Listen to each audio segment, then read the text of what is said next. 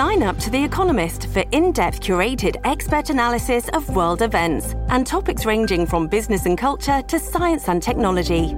You'll get the weekly digital edition, online only articles, curated newsletters on politics, the markets, science, culture, and China, and full access to The Economist Podcast Plus. The Economist is independent journalism for independent thinking. Go to economist.com and get your first month free.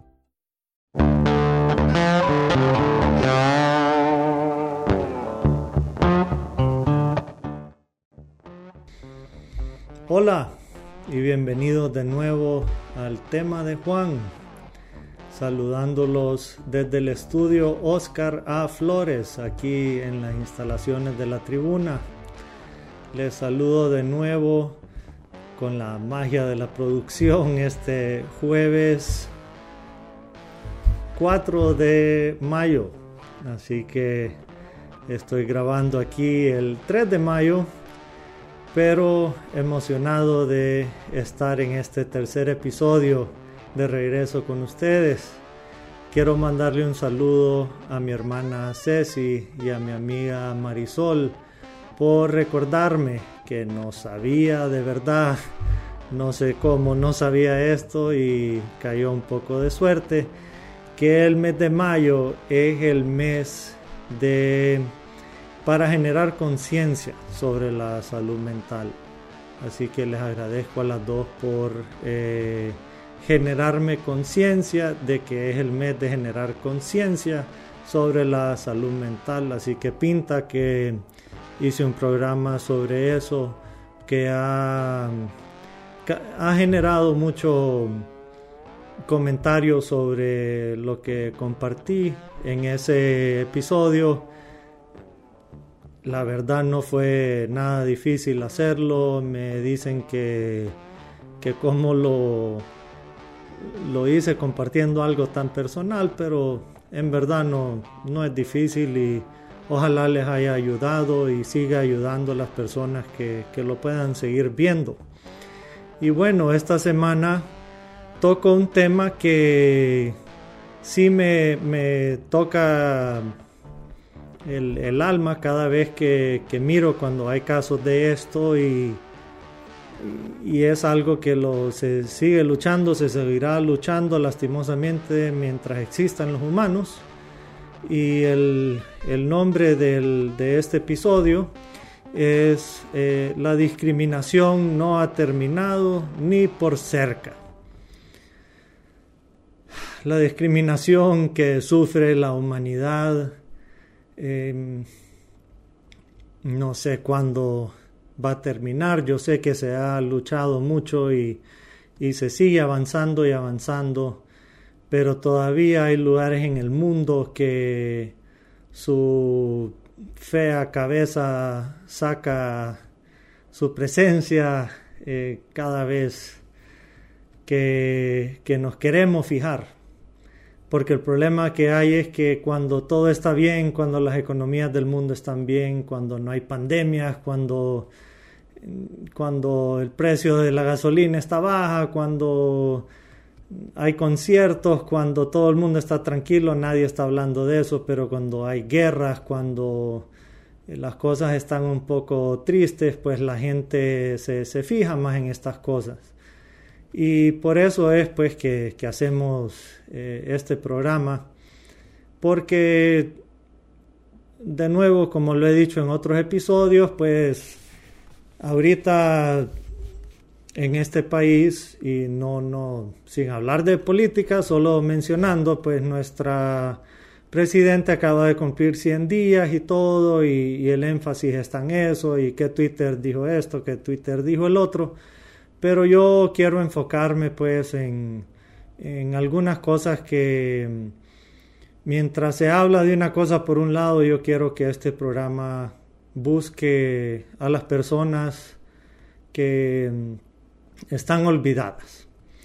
Así que, entrándole al tema, lo que me sorprende siempre desde que tengo uso de la razón en cuanto a buscar la condición humana y, me acuerdo que estudié en, la universidad clases, cuando dan a uno clases electivas y, me ponía a buscar esas clases, buscaba sociología y por qué el humano actúa como actúa. Después en mis clases de administración de empresas, escogía las clases de economía y por qué las economías actúan como actúan y por qué los dineros se mueven a países pobres y países ricos y cómo hay países intensivos en capital y países intensivos en recursos humanos y cuestiones así. Pero lo que siempre me impresionaba era la capacidad humana de demostrar lo horrendo que puede ser eh, viendo en mis clases de historia las guerras y eso y cómo las estadísticas de muertes pueden ser tan altas, no solo en soldados, sino que en los civiles y, y estadísticas que se tiran como números, pero los líderes son uno, pero la gente, la población son miles y hay veces millones y solo los tiran así nomás. Y yo decía, ajá, yo no soy un líder, yo no tengo poder y yo soy parte de la población y yo podría ser uno de esos números. Como por decir la guerra de Vietnam, que era eh, reclutable el americano y quienes eran los que más se morían, los, los latinos y los eh, afroamericanos, que eran los que mandaban primero a la batalla, pero los hijos de los ricos no, no los reclutaban tan fácil y, no se morían tanto blancos como los demás. Entonces, esas cosas son los que eh, durante los años he ido viendo y estudiando y, analizando de, por qué el humano puede tomar esas decisiones y, comportarse de esa manera. Y yo sé que es, ah, este maje eh, no entiende cómo funciona el mundo y, cree que con un pinche podcast que, que lo va a ver una milésima de la población va a cambiar el mundo. No, no es eso. No es eso. Yo, yo soy realista y no es que voy a armar una revolución y soy el nuevo Che Guevara. No es eso. Pero sí es bueno que en un país como el nuestro empiecen a haber voces, empiecen a haber discusiones, eh, no solo, como he dicho, no solo de fútbol, no solo de política, eh, política juca, no solo de, de que si es reggaetón o si es rock o que cuánto cuesta el boleto de Bad Bunny, aunque estoy feliz que hoy ganó el Real Madrid y tremendo partido y la gocé como no hay. Eh, eh, sí, yo sé, el fútbol, el fútbol es un amor, es una pasión, pero también hay que hablar de otras cosas. Entonces, em, eh, eso es complicado. Y como siempre, soy... A, mí me cuesta leer, eso es algo que tengo que admitir me cuesta leer, pero por maravilla nací en un tiempo que las cosas uno las puede ver. Soy eh, consumidor de videos, soy consumidor de televisión, aburrido viendo History Channel, pero miro mucho documental en YouTube y en Netflix hay mucho documental muy bueno. Y parte de, de lo que estuve analizando para este programa fue eh, una página que se llama ayudaenacción.org. Como hay tantos tipos de discriminación, lo que hice fue, me metí en esa página porque tenía un resumen de tres tipos de discriminación en especial que, me gustaban. Y para empezar, obviamente, eh, las personas más afectadas, en este caso, lastimosamente, y, las que menos deberían de ser afectadas, no por ser feminista y no, no, no porque se pueden, no se pueden cuidar solas ni nada por el estilo, pero en la historia del mundo Eh, y la realidad es que las mujeres son eh, las personas que son más afectadas por la discriminación. En primer lugar, por la educación. Acceso a la educación es lo que más les ha costado a las mujeres tener. Todavía en los países, por decir, eh, musulmanes o del este, eh, africanos, pues, por ese estilo, en que tal vez la religión no las deja o por otras razones, eh, en, esos países sigue la lucha para que la mujer sea educada y se demuestra que entre más educada la mujer, entre más pueda tomar las decisiones, tienen menos hijos. No es que tener hijos es malo, no quiero decir eso, pero no tener seis o siete tal vez, eh, a menos que quiera, de nuevo, no es que, que una mujer no debería tener seis o siete hijos, pero tal vez no quiere tener esa cantidad de hijos, tal vez solo quiere uno o dos eh, y que sea una decisión de ella con su pareja, no que se le imponga. Eh, pero entre más educada la mujer, las nuevas estadísticas demuestran que tienen menos hijos entre más educada, entre mejor es su carrera, entre más tiene eh, poder para decidir sobre su vida, menos hijos va teniendo. Eso significa que em, es una capacidad de, tomar control sobre eh, las decisiones de su vida y no hay ningún problema en eso. Eso está bien. Hay un programa que quiero hacer un episodio sobre también las tendencias de cómo la población mundial está cambiando y las ventajas y desventajas de eso, de cómo no se está regenerando poblaciones y cómo eso va a afectar al mundo. Quiero hacer un episodio especial sobre eso porque hay dos lados, hay dos caras de cada moneda y me gusta enfrentar el tema de centro. No todo es izquierda, no todo es derecha, así que vamos a tocar ese tema. Pero volviendo a la discriminación, eh, otro tema de discriminación que sufren las mujeres es que toman decisiones en algunos países bien retrógradas y les causan mutilación genital. Eh, vivimos en un mundo donde todavía hay eso. No me quiero meter más a eso porque no quiero que el programa eh, tome un lado muy oscuro, pero solo quiero decir que es triste que todavía existe eso eh, bárbaros y, salvajes y los deploro por, estar haciendo eso. Pero algo que sí se podría hacer y, vi que Canadá todavía está en eso, para los que creen que Canadá es un paraíso, pero Canadá hasta lo que yo vi todavía no tenía una legislación para la violencia eh, contra la mujer. Si estoy equivocado, por favor escríbanme al correo el tema de juan pero vi que Canadá no tenía una legislación contra la violencia de género. Eh, digamos, ya deberíamos de estar teniendo ese tipo de cosas. Y protección a ambos sexos cuando hay violencia contra el hombre también, porque no es que todas las mujeres son santas y que no pueden cometer violencia contra el hombre. Digamos, sí, sí, eh, sí hay casos de eso. Eh, obviamente mucho menos, porque el hombre eh, por naturaleza, por físicamente es eh, más fuerte que la mujer. En, muchos de los casos, no en todos, hay unas mujeres que están rayadas, que es más fuerte que un albañil, pero, pero la mayoría de las veces el que puede macanear más es el hombre. Y deberían de haber leyes que protegen a las mujeres contra esos majes que se dedican a penquear a mujeres, pues entonces ya los países que deberían de dar ejemplo por los avances que han tenido en sus leyes, ya deberían de estar poniéndose pilas, pues así que pilas Canadá, me extraña que ustedes estén en eso.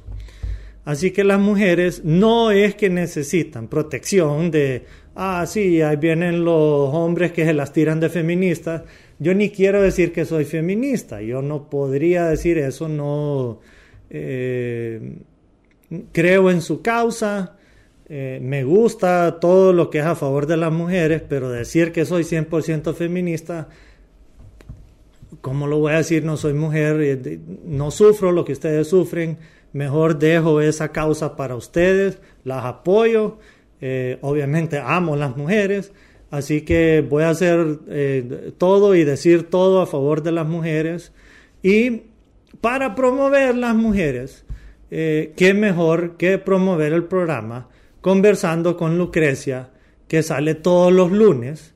Eh, el, programa en la Tribuna Podcast, pues que lo pueden seguir también en Spotify, en Google, en Apple Podcast. Lo sacamos todos los lunes, más o menos a mediodía también, porque Lucrecia habla de eso mismo, el empoderamiento de la mujer, cómo pueden sentirse mejor y saber que tienen la posibilidad de de ser emprendedoras, de salir adelante. Miren, si hay una mujer que yo admiro, aparte de, mi mamá, de mis hermanas, es eh, mi tía Norma. Cuando yo tenía, si no me equivoco, siete años, siete u ocho años, porque fue en el año 85, lastimosamente yo perdí un tío.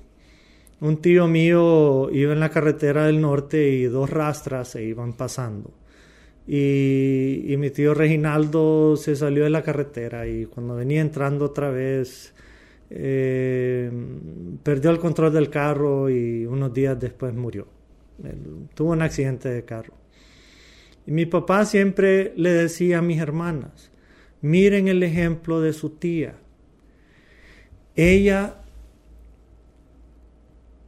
tenía su educación y crió a sus tres hijas, les dio educación y les dio la capacidad de salir adelante. Pero ella siempre le dijo a mis hermanas, a mí no me importa con quién se casan, a mí no me importa lo que ustedes hacen en la vida, pero ustedes no van a depender de un hombre. Ustedes tienen que tener la capacidad de poder sobrevivir solas y si tienen hijos y quedan viudas, así como su tía, ustedes tienen que poder salir adelante solas, porque no van a depender de un hombre. En mi casa, eh, mi papá siempre decía, lo más importante en una casa es la mujer. No porque valían más como personas o como humanos, no, pero, pero siempre me decía, pues el hombre eh, puede aguantar más por naturaleza. Él me decía, el hombre es un perro, pues, y, yo cuento esta historia porque me da risa, porque yo no pesaba nada. Yo siempre fui flaquito hasta que me cambió el metabolismo y después empecé a engordar. Pero yo me acuerdo que yo tenía como 12 años y ya cuando mi papá vio que empecé a agarrar altura, altura pero no gordura, yo pesaba como 80, no, no 85 libras, pero como 125 libras, una cosa así. Y todos los domingos teníamos que hacer algo en la casa, aunque fuera lavar un carro, pero ¿cuál disfrutar un domingo descansando? Y él no sé si se acuerda de esto, pero yo tenía 12 años y él me agarró y me dijo, le levantas la voz a una mujer, aunque sea la señora que limpia, pero le levantas la voz a una mujer, le levantas la mano a una mujer y te echo de la casa. Y yo, papá, le digo, si yo nunca peleo con nadie, a mí no me importa. Te echo de la casa. Me doy cuenta que si le pegas a alguien o a cualquier mujer, lo que sea, te echo de la casa. De ahí yo zurrado, porque mi papá era más alto que yo, 250 libras en aquel entonces, y yo dije, man, a echar de la casa, pues, y hasta miedo me daba de hablar con una mujer en la casa después de eso. Pero era importante para mí, esa lección la aprendí y eh, qué mejor que, ver a las mujeres en esa luz, como no dejarse abusar de ellas, obviamente, pero, pero verlas como lo especiales que son Así que un aplauso a ustedes. Y si en el mundo podemos eh, causar de que no estén siendo discriminadas por el simple hecho de que el hombre puede sacar músculo mejor que ellas, pues qué mejor cosa. Siguiendo adelante, el otro tipo de discriminación fuerte es a las personas por su aspecto físico o tipo de piel. Este tal vez es el más común por las historias de esclavitud y, lo que vemos en común en el mundo y las historias en Estados Unidos de los esclavos y todo eso, pero eso todavía se da. En Honduras decimos, no, aquí no hay racismo, paja, aquí hay racismo y tal vez no es tan fuerte porque no, no habían esos casos de esclavitud, pero sí lo hay. Algo que, que sucede mucho y tal vez a mí no me afecta. Es la palabra turco, vaya. Eh, a mí me da risa porque a mí en verdad me rebala que me digan turco. Yo solo soy mitad.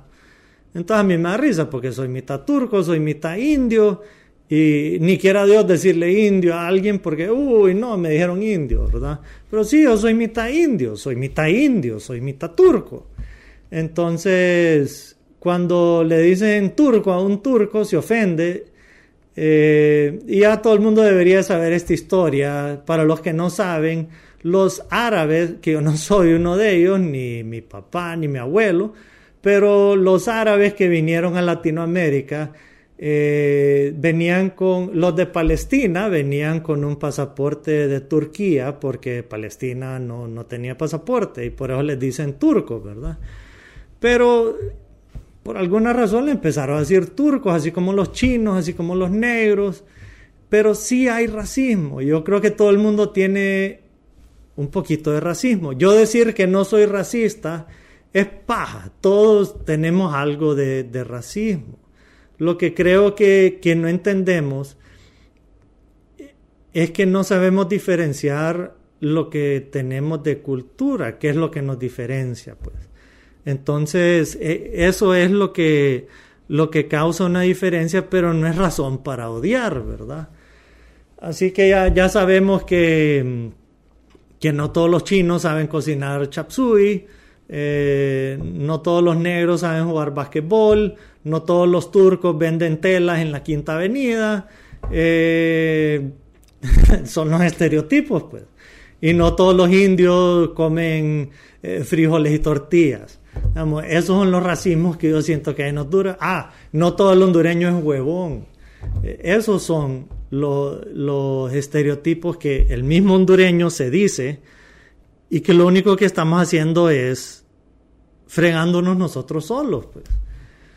Eh, sí es discriminación y nosotros solitos nos estamos metiendo el cuchillo en la espalda. El hondureño sale de Honduras y es un triunfo en el resto del país.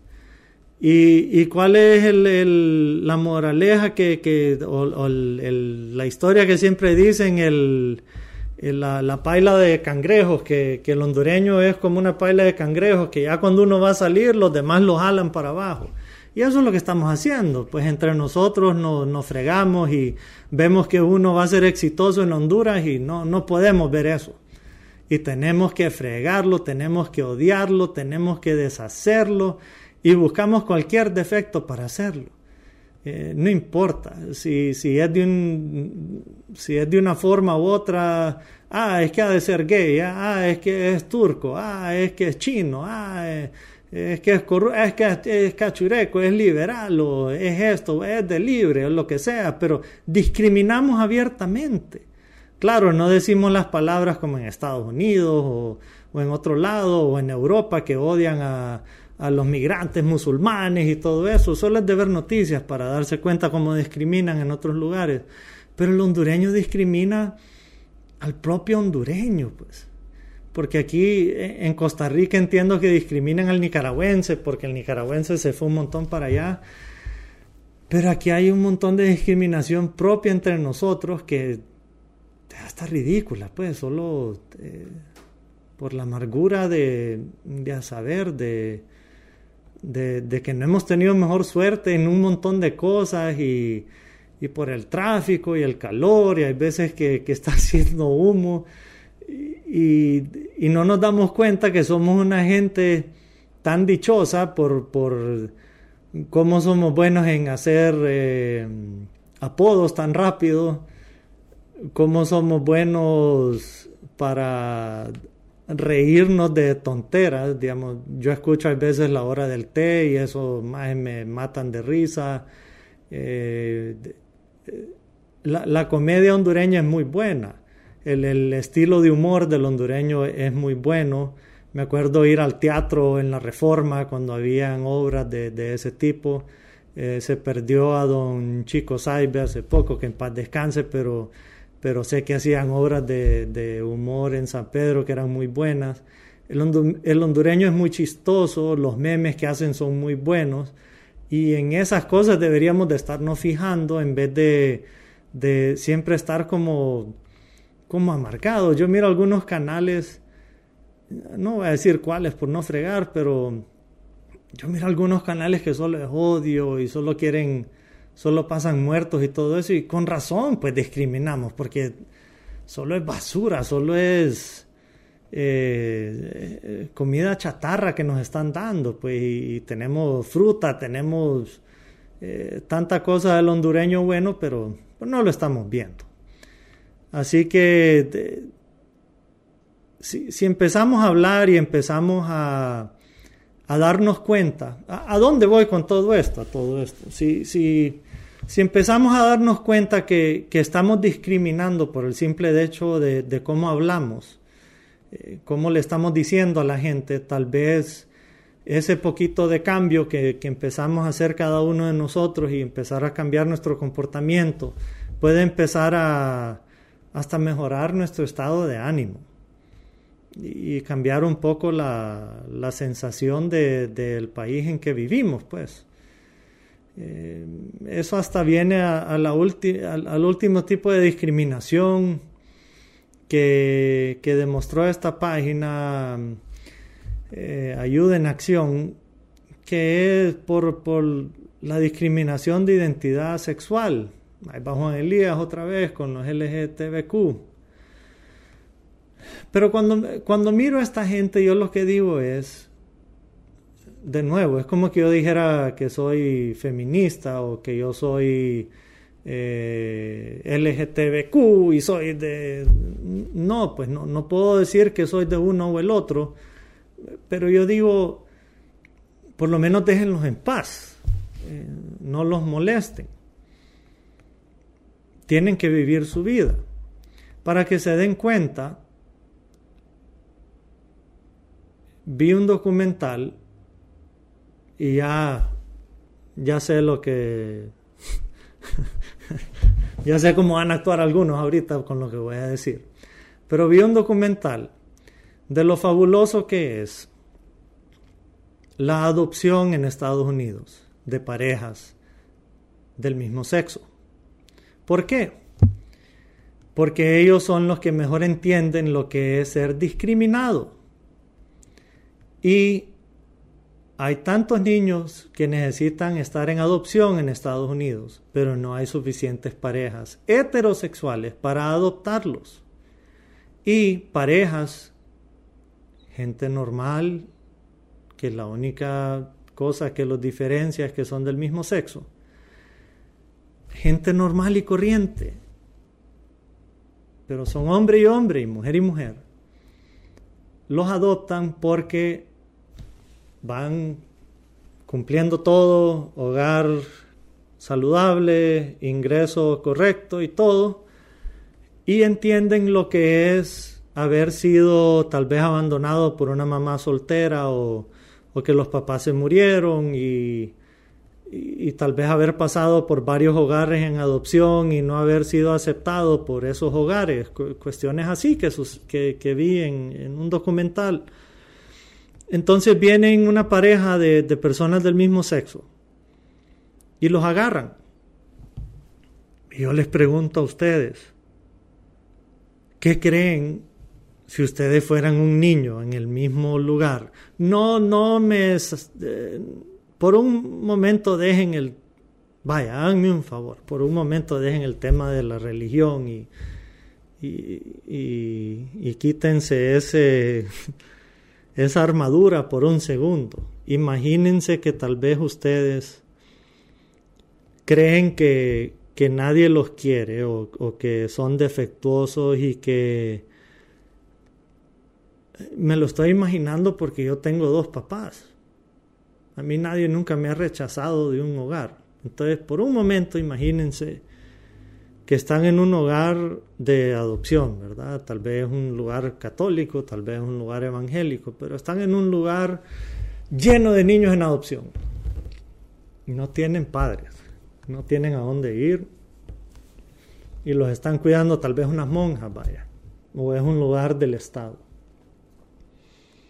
Y su única opción es que vienen dos señores y esos dos señores Tal vez los han venido a visitar y han tenido algunas reuniones con ustedes y, los han acompañado a, comer de vez en cuando y les trajeron un regalito. E, eso es lo que pude ver. Les trajeron unos regalitos y, estuvieron hablando con usted y, vieron que las personas que, que, lo atienden a uno estuvieron hablando con esos señores y de repente les dicen que esos señores se lo quieren llevar a uno para una casa. No creen que, que ese niño o niña estuviera feliz de que dos personas lo escogieron a uno para irse a una casa. Ah, pero van a tener dos papás y ese niño se va a confundir y fijo va a ser gay. No, si es niño y no nació gay, no va a ser gay. Si es niña y no nació gay, no va a ser gay. Si le gustan las mujeres, al niño le van a gustar las mujeres, aunque tiene dos papás. Y si a la niña le gustan los hombres, le van a gustar los hombres. No se va a hacer lesbiana. No es que es un culto satánico que todos los gays van a venir y van a transformar el mundo para que todo el mundo sea gay. Y la manta de la bandera arcoíris va a cubrir el mundo y de repente todos vamos a andar vestidos de cuero. No, eso no es así. Entonces, esa discriminación que se sufre para para personas de la identidad sexual afecta en un aspecto, y, ya hablo de otra cosa, pero afecta hasta tal vez cuántas familias, cuántos niños pudieran estar adoptados ahorita, vaya. En Estados Unidos, vaya, en Honduras no estoy cruzando los dedos ni esperanzado que eso se va a dar, eh, ni por cerca. lo soy sincero, ni por cerca, porque aquí eh, están más preocupados por a dónde van a sembrar marihuana. Ni voy a tocar ese tema, pero que, que por cómo hacer a las personas más felices, cómo armar familias, cómo brindar alegría, brindar tranquilidad, arreglar los problemas que ya hay. ¿Y cuántas familias no podrían estar unidas ahorita? Si se quitara la discriminación, que yo digo que, vaya, lo voy a poner así, yo, yo vengo de una familia en que yo tuve la ventaja que a mí nunca se me dijo, un humano es mejor que el otro por la raza que tiene. La ventaja que yo tengo es, y doy gracias, es una bendición no soy especial tampoco por esto. Tuve suerte.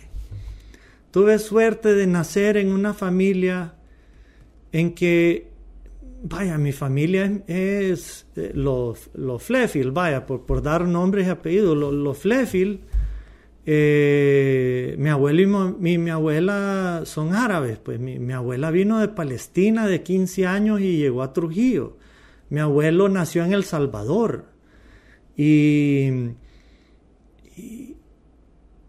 todos sus hijos se casaron con personas que no son árabes.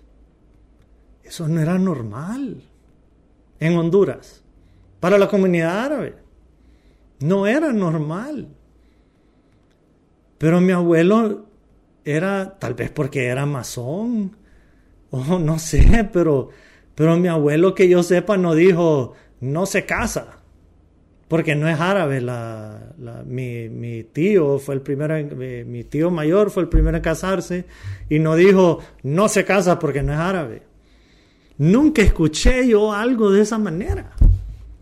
nunca, nunca me cuadró una cosa así y, y los hermanos de mi abuelo, yo, yo he visto que, que, también sus hijos se casaron con gente que no era árabe.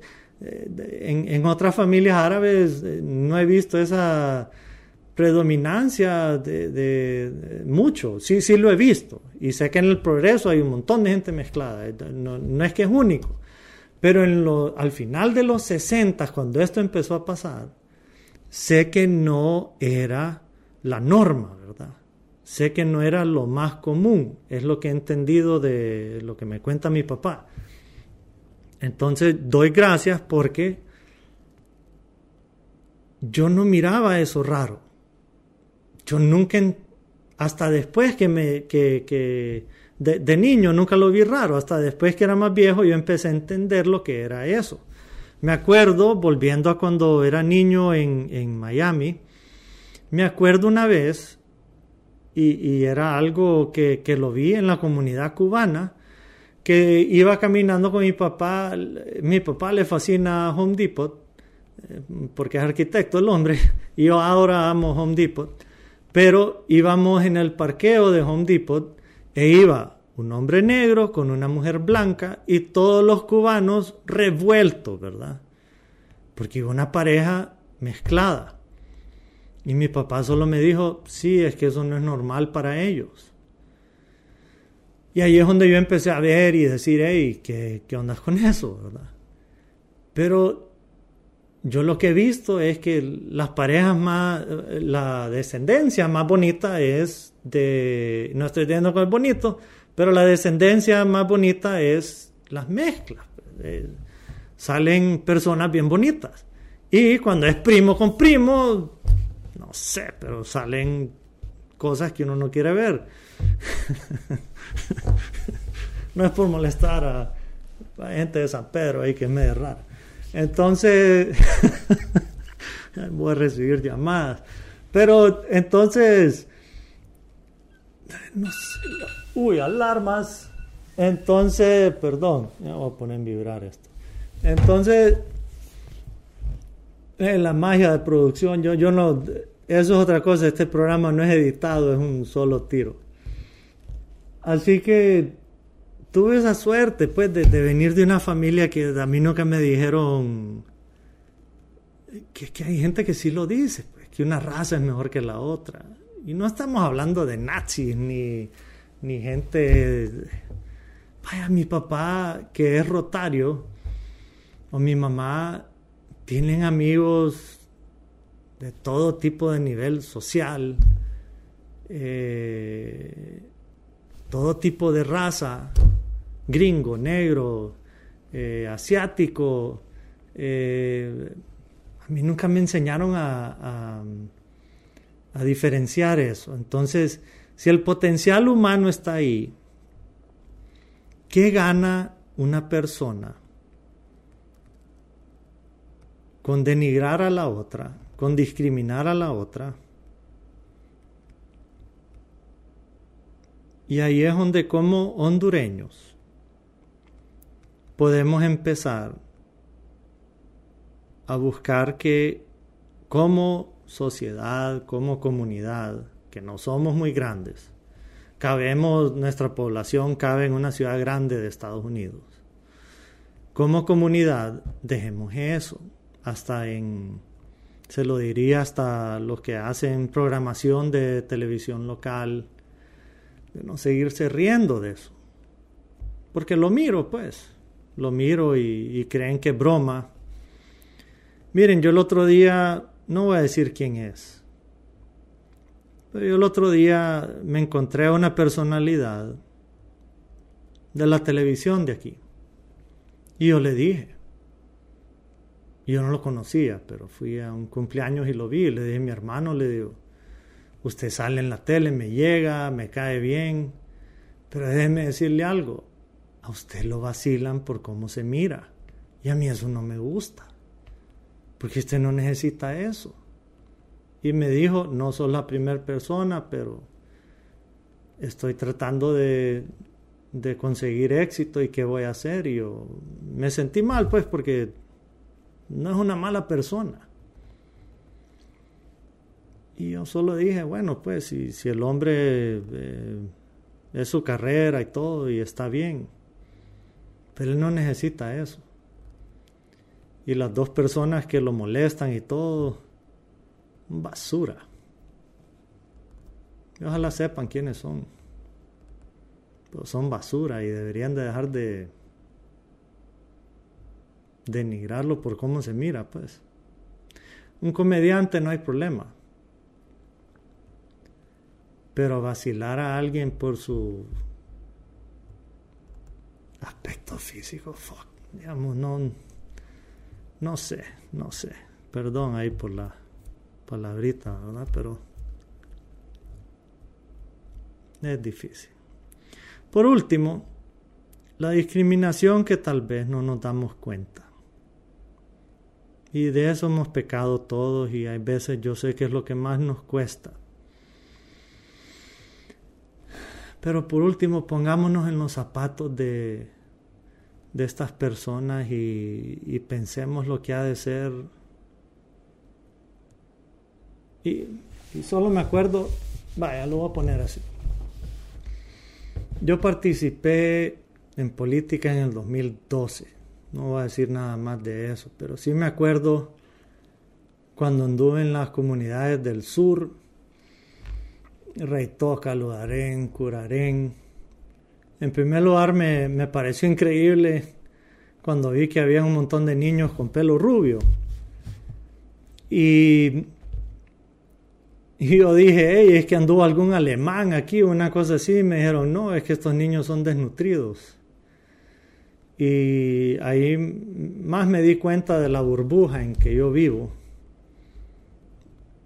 Porque ver niños rubios, porque no había comida, ah, no, digamos, no, no es algo que uno se espera cuando anda en proselitismo, la verdad, y eh, no, no fue nada agradable. Pero fuimos a una comunidad de la venta que yo no sé cuántas la ventas hay en Honduras, pero había una venta ahí en, en, esa comunidad. Ahí lo único que hay es eh, jocotes, pero hay una represa que si explotaran el turismo ahí sería lindo ir a, a tal vez esquiar en agua o que hicieran un hotelito ahí, restaurantes y todo en esa represa sería un paraíso de lago para ir a pescar y todo. Pero aquí, no sé, no sé, pero bueno. La cosa es que el candidato que iba de alcalde hasta nos invitó a su casa. El piso era de tierra y todo. Y para no hacer larga la historia, cuando yo llegué a mi casa después, yo quedé viendo mi piso viendo mi techo, mi cama. Y fue un shock cultural, pues, de, de todo lo que yo, eh, las gracias que doy, todo lo que yo tengo, que uno no, no agradece suficiente lo que uno tiene en la vida. Y después traslademos eso a lo que uno ve cuando uno ve en el carro. Y yo sé que hay, hay, hay gente que que friega. Hay unos que son hasta ladrones y todo, pero hay gente sincera. Y no es que estoy diciendo que no tiene que andar dando dinero ni nada, pero solo imagínense la vida que lleva esa gente. Y a dónde se van caminando todos los días. ¿Qué casa han de tener? ¿Qué, cuál casa? ¿Qué, ¿Qué cartón? ¿En qué cartón han de dormir? Y malditos los que abusan de los niños y, se aprovechan de gente enferma que las andan para arriba y para abajo, solo sacar el, el, el, dinero que les pueden sacar a esa gente, a los ciegos y a los que le falta una pierna y cosas así. pero lo, lo, más difícil es un muchacho que hasta está quemado. En el Boulevard Morazán lo vi el otro día, está quemado su cuerpo y todo. Y hay gente que los trata con las patas, mano. Les echa el carro. Eso es discriminación, pero que ni a un perro lo tratan así, pues. Entonces, ¿para qué digo esto? Por lo menos no los traten como perros por lo menos denle una dignidad que, podrían sentirse que, son parte de, de un país por lo menos que, que no los detesta, porque son los deplorables de la sociedad, pues. La gente que vive en la calle son los deplorables de la sociedad, eso es lo que son. Son discriminados no es que es culpa todo de los políticos y de los corruptos y todo, todos tenemos una un granito de arena en todo esto. Los políticos que roban y saben que roban y, y hacen esas maldades, todo, a todo chancho, pues le llega su día, pero, pero también nosotros podemos empezar a por lo menos platicarlo por lo menos entender a esta gente y empezar a, a decir, voy a tratar de no ser basura con ellos, pues. No les den dinero, vaya, si no les quieren dar dinero. Pero por lo menos a los que no, a los que la vida no les ha, ha dado, no les ha dado una mejor suerte, por lo menos no los traten mal, no les echen el carro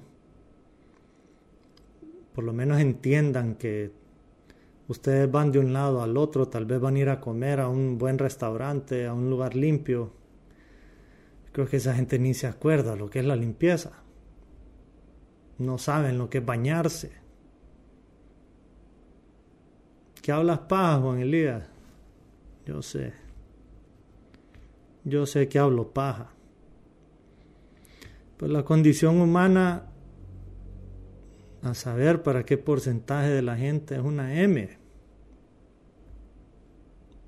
A saber para qué porcentaje de la gente no es ni un ni una milésima de los que vaya podrían disfrutar una ducha con agua caliente, vaya.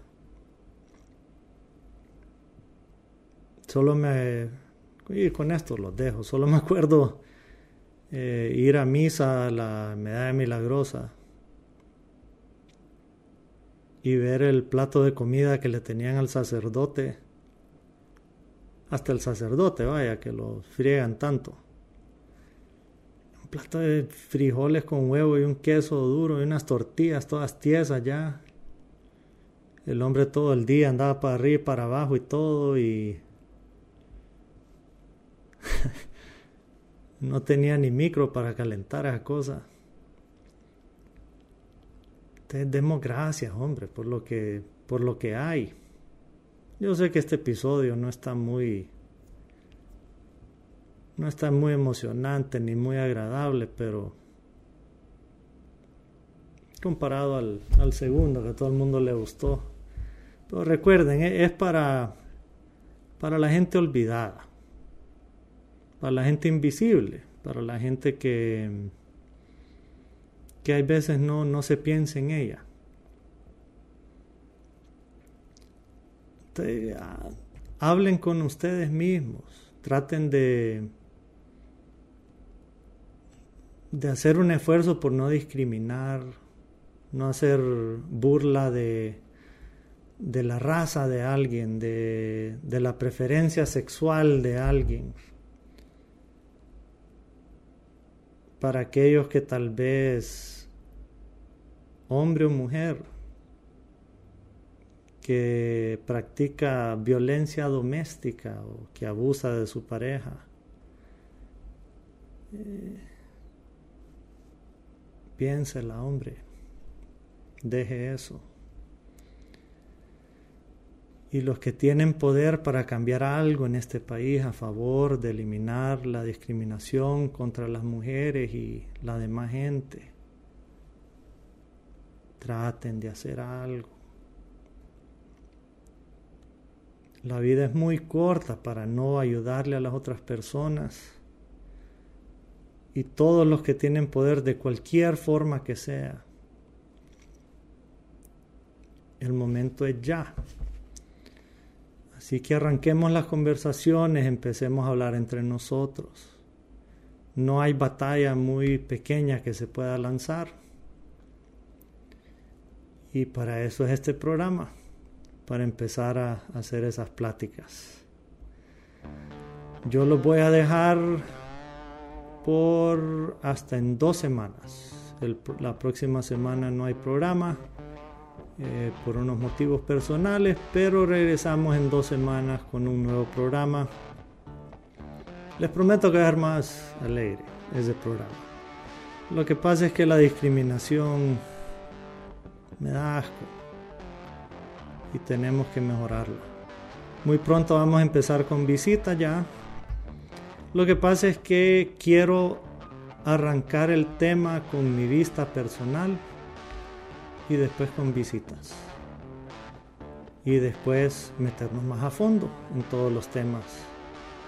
Pero no podemos hacerlo todo de un solo, tiene que ir por partes. Como siempre yo les agradezco su atención y quiero pedirles siempre que escuchen los demás podcasts de la tribuna. Estamos siempre en la página de la tribuna y Pueden seguir en nuestras redes sociales todos los links, todo es arroba a el tema de Juan. Les pido si nos vieron por YouTube que le den like y subscribe a todos nuestros videos y que le den subscribe al canal. Y como siempre los dejo diciéndoles no dejen que lo malo de este mundo les quite lo bueno de su corazón. Muchas gracias y se cuidan.